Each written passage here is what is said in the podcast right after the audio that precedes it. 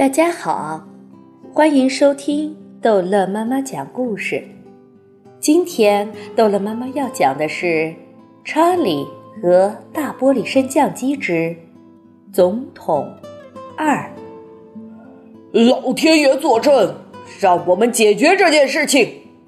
总统生气地说，抓起写字台上十一个电话中的一个。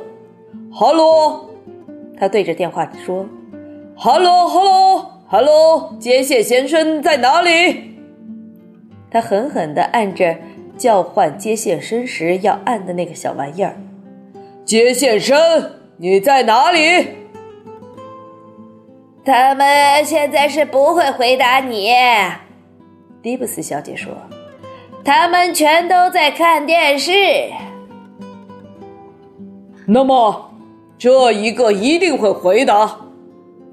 总统抓起一个鲜红色的电话，这是直通莫斯科总理的热线电话。他一直通着，但只有在事情十万火急时才用。俄国人和希尔顿同样有可能做这件事情，总统说：“你不同意吗，阿姨？”一定是俄国人，迪布斯小姐说。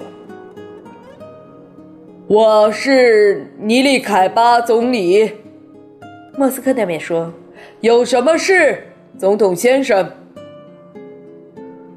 门儿敲敲，总统说：“外面是谁？”总理说：“詹振宇。”哪个詹振宇？Lev Tolstoy 写的《詹振宇和平》。总统说。请听我说，你离开吧，你快命令你那些宇航员立即离开我的太空旅馆吧，否则我们只好对你们不客气了，你离开吧。那些宇航员不是俄国人，总统先生。他在说谎，迪布斯小姐说。你在说谎，总统先生说。我没有说谎，总统先生。尼里凯巴总理说：“你仔细的看过玻璃箱里那些宇航员吗？我在电视荧光屏上不能把他们看得太清楚。”一点没有错，总统大叫：“如果你不马上把他们叫回来，我这就命令我的陆军部长把他们在高空上就地炸掉。好好考虑考虑吧。”万岁！陆军部长说：“把上面的人炸个精光！”砰砰砰砰！别吵！迪布斯小姐呵斥他。我成功了！财政总顾问叫起来：“大家看我，我已经把预算平衡了。”真的，他成功了。他得意地站在房间当中，把两亿美元的预算账册很均匀地平衡在他的秃顶上。所有的人噼里啪啦的鼓掌。就在这时候，宇航员沙克沃斯的先生在总统书房的收音机扩音器里紧急的插进来。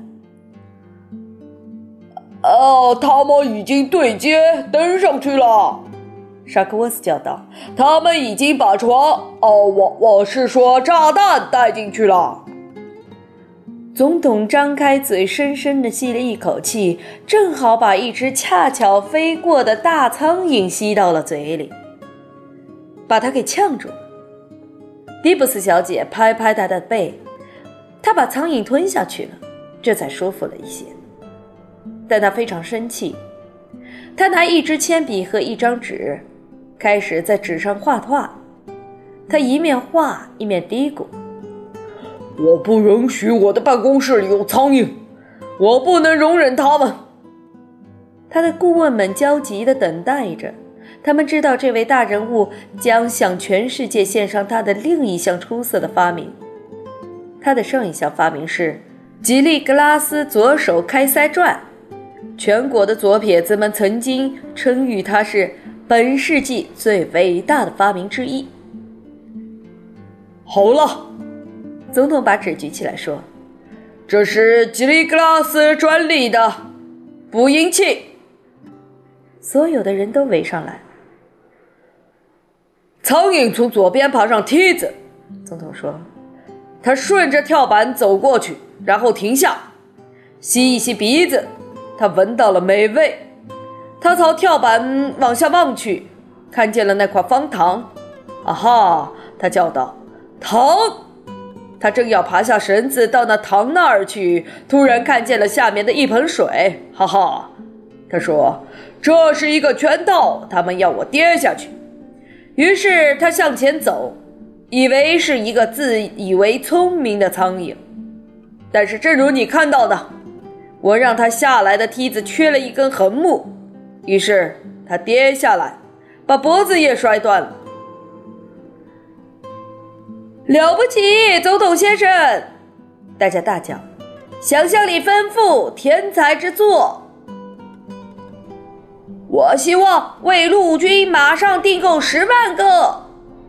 陆军部长说：“谢谢。”总统说着，仔细的下了这笔订单。